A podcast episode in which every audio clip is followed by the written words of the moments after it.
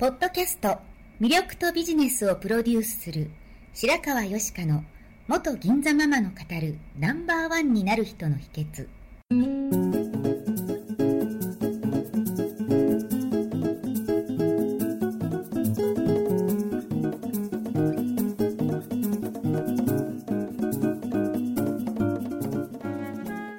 外資系企業の OL から銀座のナンバーワンホステス。そしてママに。12年間にわたって多くのお客様や従業員の心理成長に関わり人の本質的な魅力や能力を引き出し業績アップにつながるコーチングを行ってきました。内面世界のケアと外側の世界へのアプローチの両輪でナンバーワンの輝きを放っていく方法を白川よしかがさまざまな角度からお伝えしていきます。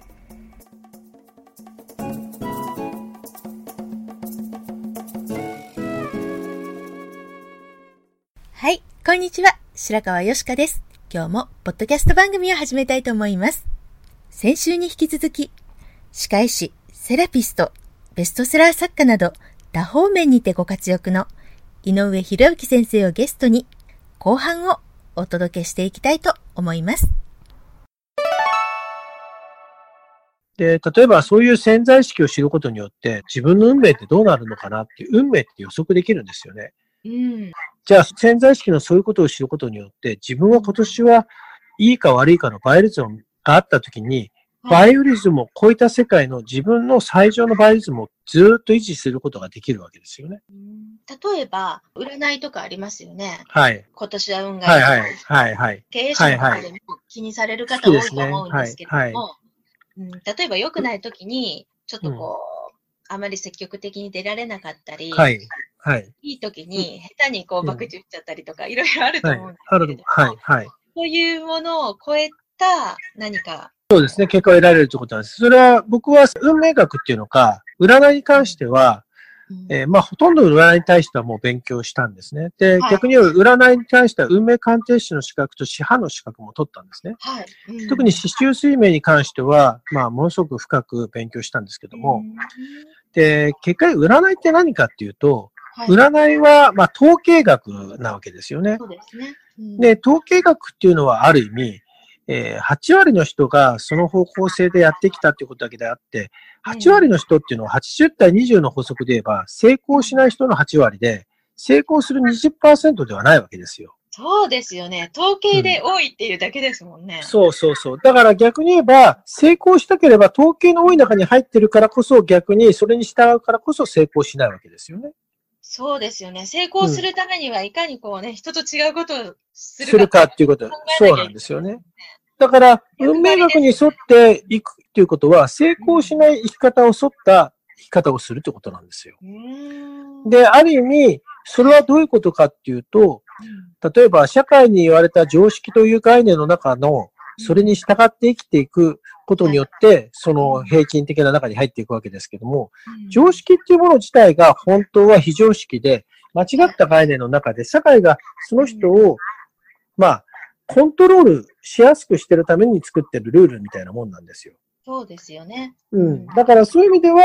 なんだろう、常識という概念にとらわれない20%の、または成功する人の流れを捉えていけばいいことであって、占いに対して捉えていくことは、必ずしも成功することではないということなんですね。うんで、結果占いって、占いでいい悪いったって、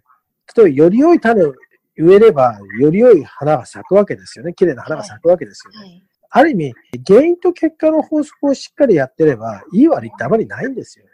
うん。うん。で、潜在意識っていうのはある意味、原因と結果の法則もしっかり捉えることもできている考え方なので、潜在意識に対してエネルギーの高いものを選んだりだとか、環境を選んだりだとか、それに必要な知識の貯蔵庫に情報を入れたりとかすることによって、うん絶対悪いことが起きないんですよね。うん絶対悪いことが起きないって、起きたとしたらそれは明らかにまた潜在意識の概念から見たときにうまくいかなかった理由も明確に自分の中のおごりであったり、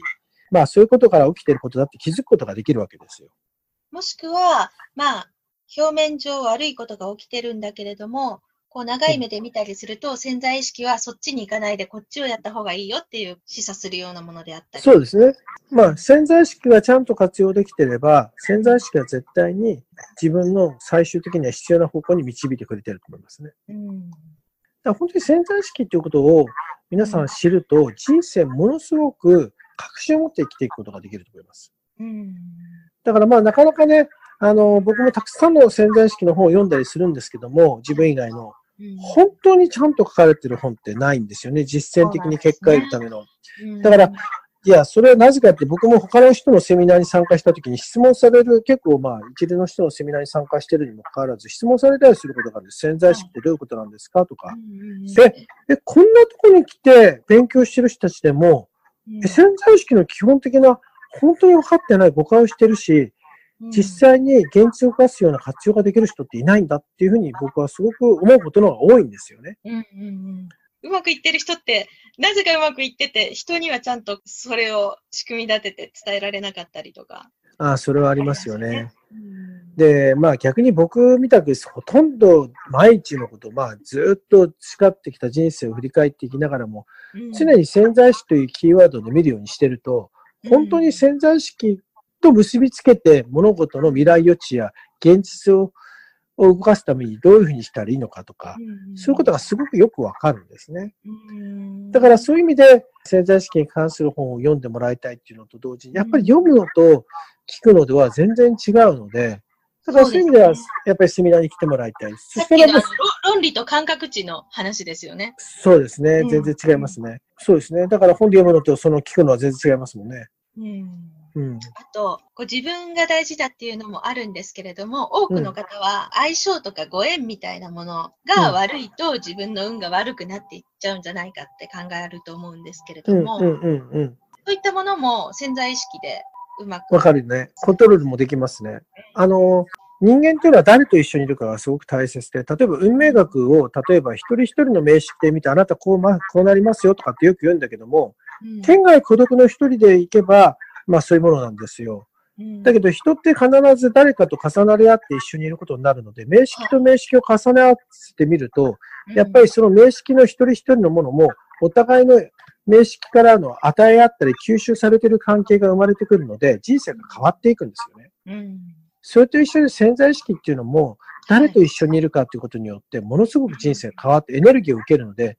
うんまあ、ものすごく変わってくるんですね。また、誰といるかによっての情報も違ってくることによって、自分の価値観もどんどん変わってきてしまうんですね。そうですね。集合無意識みたいなところにアクセスし合って、知識や情報を得てるっていう話があるじゃないですか。あ、ありますね。もどこにアクセスするかっていうのも、どういう人たちと関わってるかで、このうん質が変わってくるっていうことですよね。そうですね。変わってきますね。うんだからそういう意味では、潜在意識は、というものを上質化していくためには、誰と一緒にいるかがすごく大切なんです。うんだから僕は、すごく誰といるかっていうのをすごく大切にした時間の過ごし方をするようにはしてますよね。そうですよね。本当に。うん。うんだから変な話、僕、白川さんと10年以上のお付き合いがあって、まあ、はい知り合いであるんですけど、はい多分、すごくその潜在意識のエネルギーが共有できるから、まあうん、一緒にこう10年、10年以上も一緒にいられるんだと思うんですよね。うん多分、潜在意識の意識をお互いに、まあ、どっちがいいとか悪いとかは別として、違ってれば、多分、こういう、一緒にこういう時間を過ごすことがないと思うんですよね。うんだから、私もいろんな気分だったり、うん、いろんな状態があったりするんですけれども、うん、うん、例えばその井上先生というエネルギうん、ーとして捉えたときに、うん、そういうものがあるんだって知ってることで、うんそうじゃない時の自分とそこに近い自分をうんこう客観的に見れるので、あ、そうですね。変にこう、ブレたりっていうのがないのかな。だからそういう意味で、そういう人がいるっていうのは大事かなって思うんですよね。そうですね。あのー、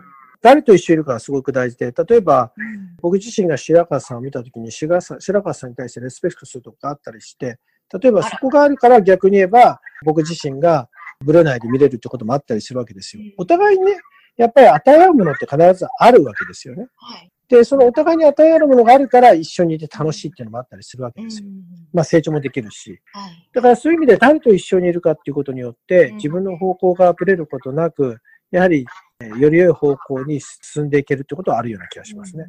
うんすごい大切なことですね。そうですね。うん。まあ私から見ると、すごくあの、勢いのある流れの速い澄んだ水っていうイメージなんですよね、うん先生うんは。あはい、ありがとう。そういつもこう、早く流れているので、水がきれいあはい、はい、はい。っていうイメージがあって、私は時々よどむこともあるんですよ。でよどむあこともそうですかあるし、うんでも、まあ、物好きなので、なんかそういう状態も楽しんでみたりとかするんですけど、はい、はい、はい、はい。良い流れっていうものがイメージとしてあるので、うん。あの、そこにアクセスしようとすればできるっていう、あの、意識の上で、あはい、はい。そういうイメージがありますね。まあ、あの、やっぱりこう、一緒にいる人っていうのか、身近にいる人を見ることによって、うん自分の足りないところのギャップを埋めることに気づけて、うん。そこで自分をさらに、こう、安定させたり、成長させたりすることってあるじゃないですか。はい。例えば、まあ、白川さん見てて、まあ、白川さんの好奇心って僕素晴らしいなと思うし、行動力もすごくあるなと思うんですね。好奇心。まあ、この間は、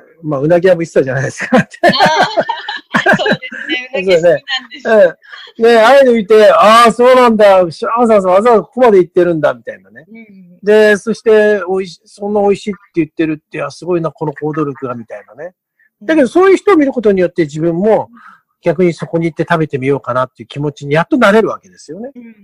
だから自分の価値観がどこかで共有している、だけど自分のないそのものを持っている人の行動をしたことによって、自分と相手とのギャップの不足を自分で認識して、そこで行動できることって初めてあるので、だからそういう意味で誰と自分しか持ったらね、本当そう幅が広がんないですもんね。そうなんです。あと自分との価値観の共有できる人が違った時空間を生きてくれることによって、その人が得てきている、感じているものをこう伝えてもらえるってことは、ある意味、もう一人の自分がそこに行って感じるようなことを、こう事前に情報として与えてくれてたりするってことにもなるんですよね。だからそういう意味で誰と一緒にいるかって価値観の共有できるような人と一緒にいる時間っていうのはすごく楽しい。まあ広がりの時間になるかなっていうふうに思ったりしますね。いよいよその潜在意識、知識の貯蔵庫について書かれた本が7月24日に発売されるんですね。そうなんです。まあ、あの、潜在意識に関する本たくさん世界中にあるんですけども、はい。まあ、エネルギー論、マーフィーもそうなんですけど、エネルギー論で書かれている部分があって、うんその中の知識の貯蔵庫だけにフォーカスして、まあ、現実を動かす。まあ、ここが一番大事なんですけど、はいここがなくてはエネルギー論にもいかないんですけども、うんうんこの部分に関して、えー集中的に書かれた本っていうのは僕は本当に世界で初めてかなというふうに思います。そして、その内容も踏まえた講演会が7月29日の日曜日に東京の永田町で行われるってことですね。そうですね。なかなか本を読むのと、うん会場で、まあ、改めて違う角度からセミナーをして伝えるのでは、全くこう、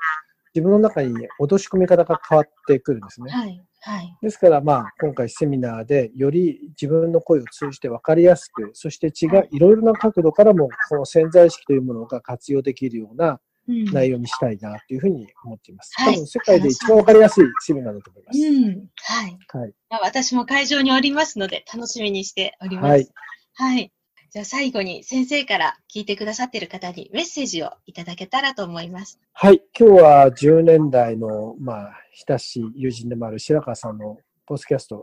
えーゲストはい。に出させていただきまして、本当にありがとうございましたあ。りがとうございます。え初めての人もいると思うんですけども、ぜひ私たち共通の価値観を持っている、えそんな中で僕が潜在意識に対して今日今回お話をセミナーでもしていきます。ぜひセミナーの方に足を運んでいただければ嬉しく思います。また今日の、えポッドキャストから皆さんの何かお役に立てることが一つでも二つでもあったら嬉しいですね。えぜひまた改めて、えゲストで呼んでいただけることを期待してご挨拶をさせていただきます。ありがとうございました。はい。ありがとうございました。はい。ね、実はこの雑談ですごくね、いいお話をたくさんしていまあただいて、そう。はい。セミナーの当日はいろいろアドリブでいろんなお話も聞けると思いますので、ぜひぜひ、あの、感覚値上げにいらしていただきたいと思います。はい先生、今日はどうもありがとうございました。はい、ありがとうございました。はいえーと、セミナーのご案内は、知識の貯蔵庫、セミナーで検索していただくと出てきます。もしくは、こちらのポッドキャストの説明文のページを見ていただくと URL が載せてあります。また、絆出版のホームページを見ていただくとトップページにご案内が出ております。当日お会いできますことを楽しみにしております。それでは。最後まで聞いてくださりありがとうございました。本日の番組はいかがでしたか？これから少しずつお声をいただきながら、より充実した内容にしていきたいと思います。番組のご感想やご質問は、info アットマーク白川よしか .com までお寄せください。また、http コロンスラッシュスラッシュ白川よしか .com のポッドキャストページからも受け付けております。お送りくださった方には、ただいまプレゼントをご用意してますね。そして、さらに詳しいお話については、無料メルマガビジョニスト通信にて、こちらはサイトにある登録ボタンから簡単にお申し込みしていただけます。もっと深いお話はいつかあなたと直接交わせますことを楽しみにしております。それではまた。